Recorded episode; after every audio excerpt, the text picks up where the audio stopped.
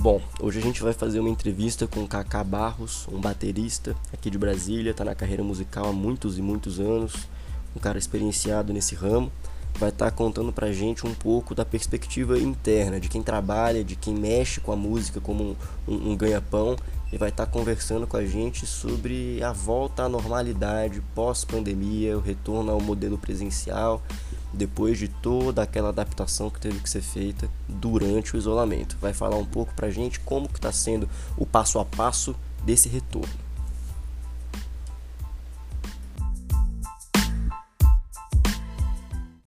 Então, sem mais delongas, vamos partir para as perguntas.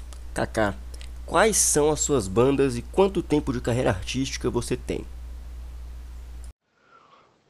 Olá, meu nome é Kaká Barros, é, tenho 49 anos, 35 anos de, de carreira. Eu comecei aos 14 anos, minha carreira profissional.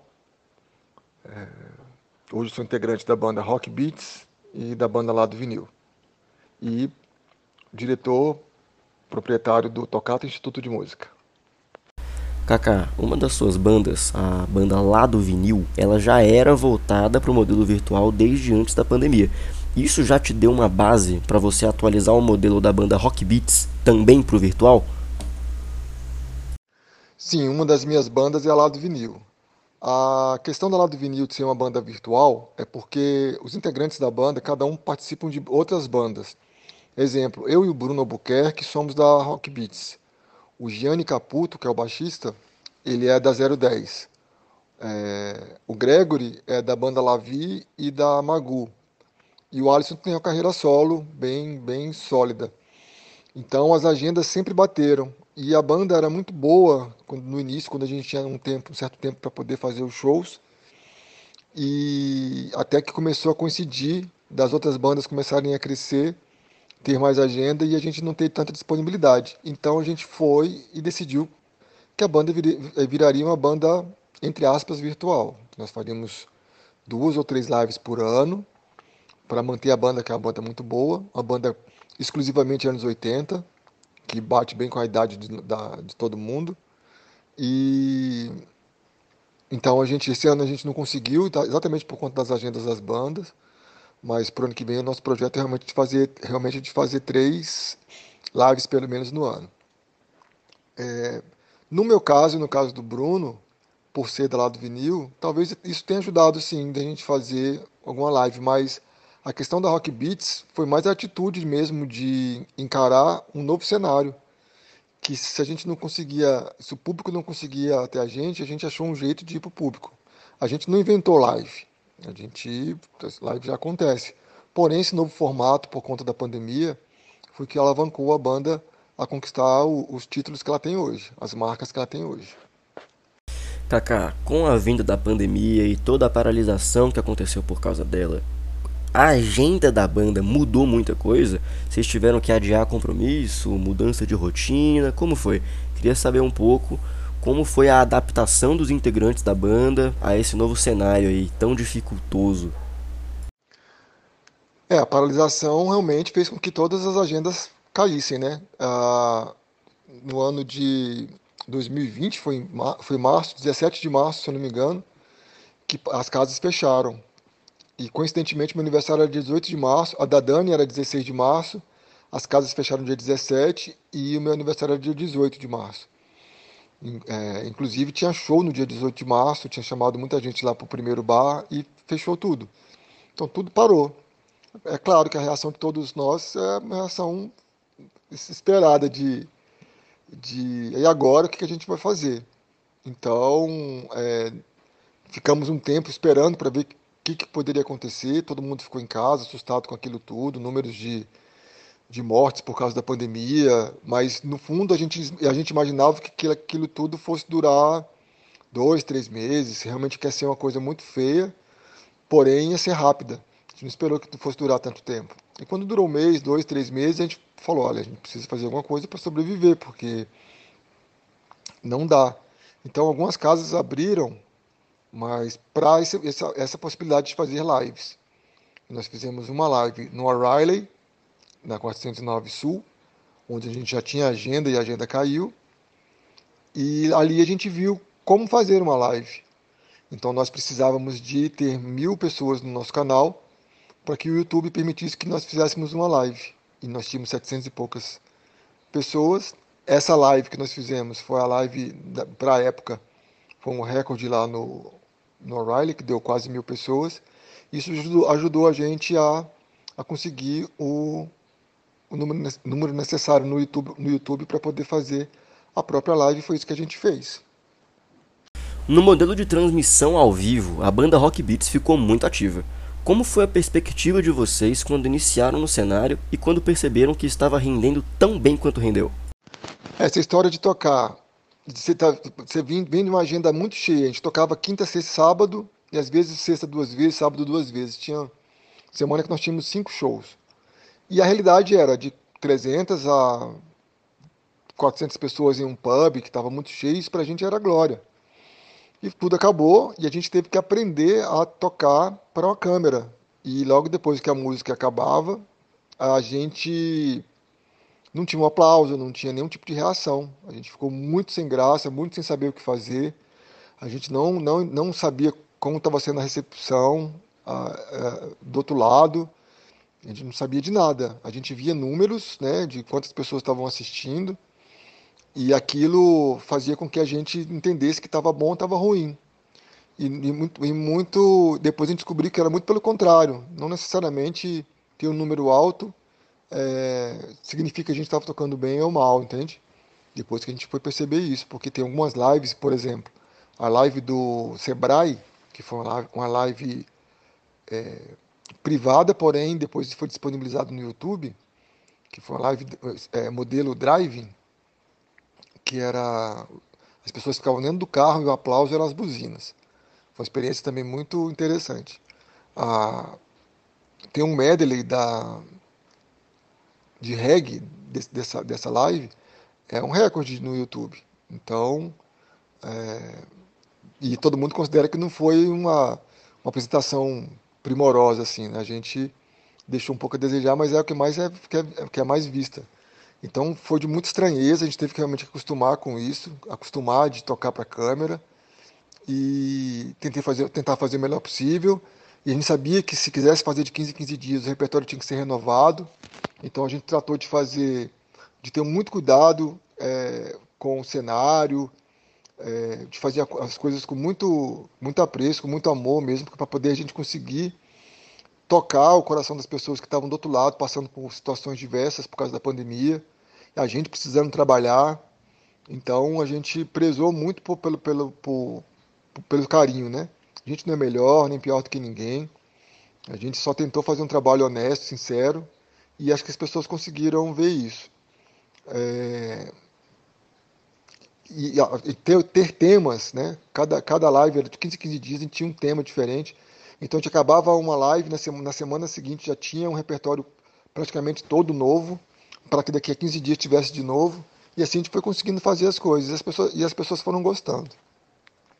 Isso que foi o mais, mais legal. Assim, questão de renda, eu vou te dizer que a gente não ganha nem a metade do que a gente ganhava quando trabalhava normalmente. Mas era a única forma que a gente tinha para poder conseguir fazer as coisas.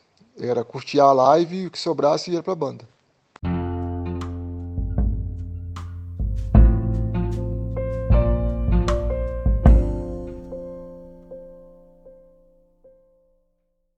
Kaká, esse crescimento repentino da banda, mesmo em meio à pandemia, pegou vocês de surpresa ou vocês meio que estavam esperando que isso acontecesse?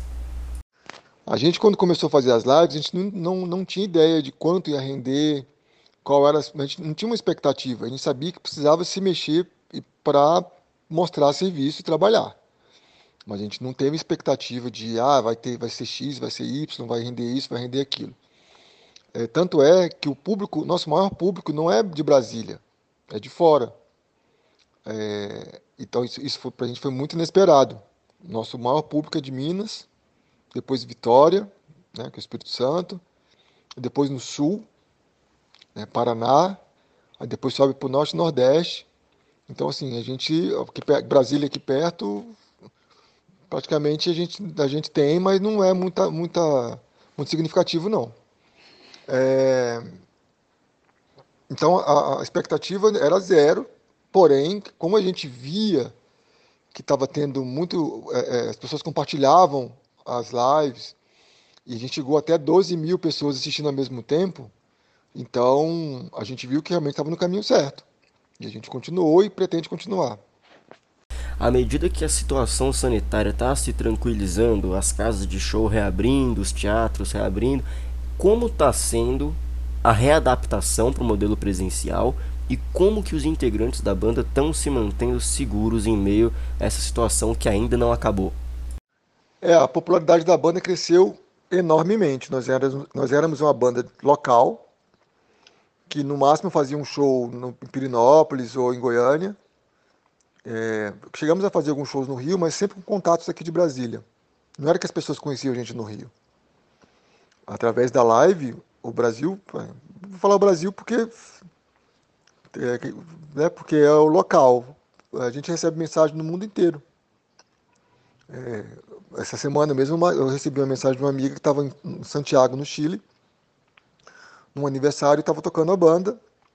Há um, três semanas atrás recebi uma mensagem de um, de um ex-aluno meu que a filha está morando em Portugal e ela estava num, num, num restaurante, algum lugar assim, e ela mandou a mensagem para o pai que estava curtindo a banda de Brasília, ela não sabia quem era, e ele que falou que, que era quem era e me mandou o vídeo. E direto a gente recebe isso, sim. Quando é amigo, a gente nem conta. Né? Tem um amigo lá na Estônia. Aí ele vê a live e me manda. Isso não conta, tem que ser uma coisa esporádica, assim. Esporádica não, é. Como eu falo?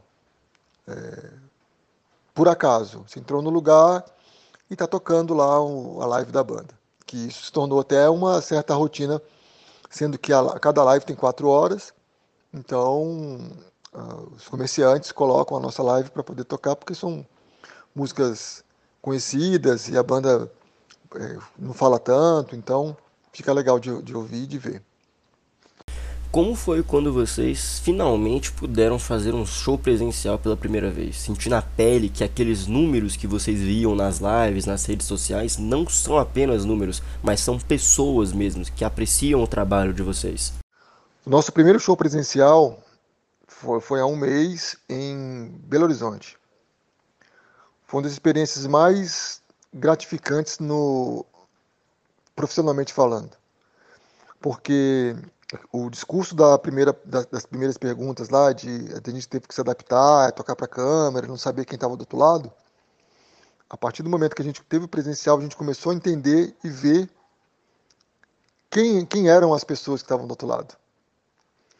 E o mais surpreendente é que essas pessoas criaram uma intimidade com a banda de tal forma que chegavam no lugar tremendo, chorando e sem acreditar, e a gente não estava entendendo. E na medida que as coisas foram acontecendo, a, gente, a ficha foi caindo, porque assim, imagina uma família ou um casal, uma pessoa que está carente, que não pode sair de casa, tem medo da pandemia, e que de repente quer ouvir uma música, porque a arte realmente é a arte que, que, que vai salvar a humanidade. Aliás, sempre salvou. Acho que agora que as pessoas estão dando um pouco mais de valor. E que assiste a live gosta, assiste de novo, tem outra, assiste de novo. Então tem gente, tá, tem, tem gente lá que assiste a live, as lives durante a semana toda, todos os dias. Isso eu tenho certeza absoluta, já sei, e não é só, só uma pessoa não. Então quando essa pessoa encontra com a gente lá, é como se fosse realizar um sonho, é tipo é quando a gente quando a gente via lá o, um filme ou via uma novela, alguma coisa assim, e que tinha um sonho de, de encontrar com um ator e tudo mais por conta do personagem e as pessoas viam a gente dessa forma. Então foi uma das experiências mais incríveis, assim, é, profissionalmente falando, porque o que a gente fez atrás das câmeras começou a ter rosto, ter cheiro e ter tato, né? Porque as pessoas encostavam na gente, mesmo com protocolos, batiam assim no, no ombro da gente, assim, falavam, cara, vocês são de verdade. Nossa, como vocês são altos, menos o Bruno. Aí já sempre falava uma piadinha com o Bruno. E vocês salvaram a gente na pandemia. Queria agradecer vocês. Alguém que perdia algum parente falou: Poxa, falando de tal, que era meu qualquer coisa, morreu e, e a fã da banda, eu conheci através dele ou dela, depoimentos diversos. E claro, o show presencial a gente é uma exigência nossa, do local, é, de, de, ter é, exatamente tá, cada item do protocolo de segurança né, de saúde, com distanciamento, com os assentos dois sim, um não. É, a gente de máscara praticamente o tempo inteiro, quando a máscara era retirada, porque a gente sabia, tinha certeza absoluta que naquele momento era um momento seguro, não foi para os desleixos nem nada, tanto é que 99% das fotos com a banda, da banda com os fãs, nós estamos enfileirados atrás, né, todos testados e, e vacinados, e os fãs chegam pela frente, né, aquele cumprimento de soquinho assim, aí faz a foto, álcool na mão e outro, segue o outro e outro e outro, isso para proteger a gente, para a gente seguir as regras, proteger o público, seguir as regras e está sendo dessa forma os presenciais. Muito bom, então é isso. Queria agradecer ao Kaká que arranjou um espacinho pra gente na agenda concorrida dele, de um grande músico. E muito obrigado aí pelas informações, pela perspectiva. E é isso.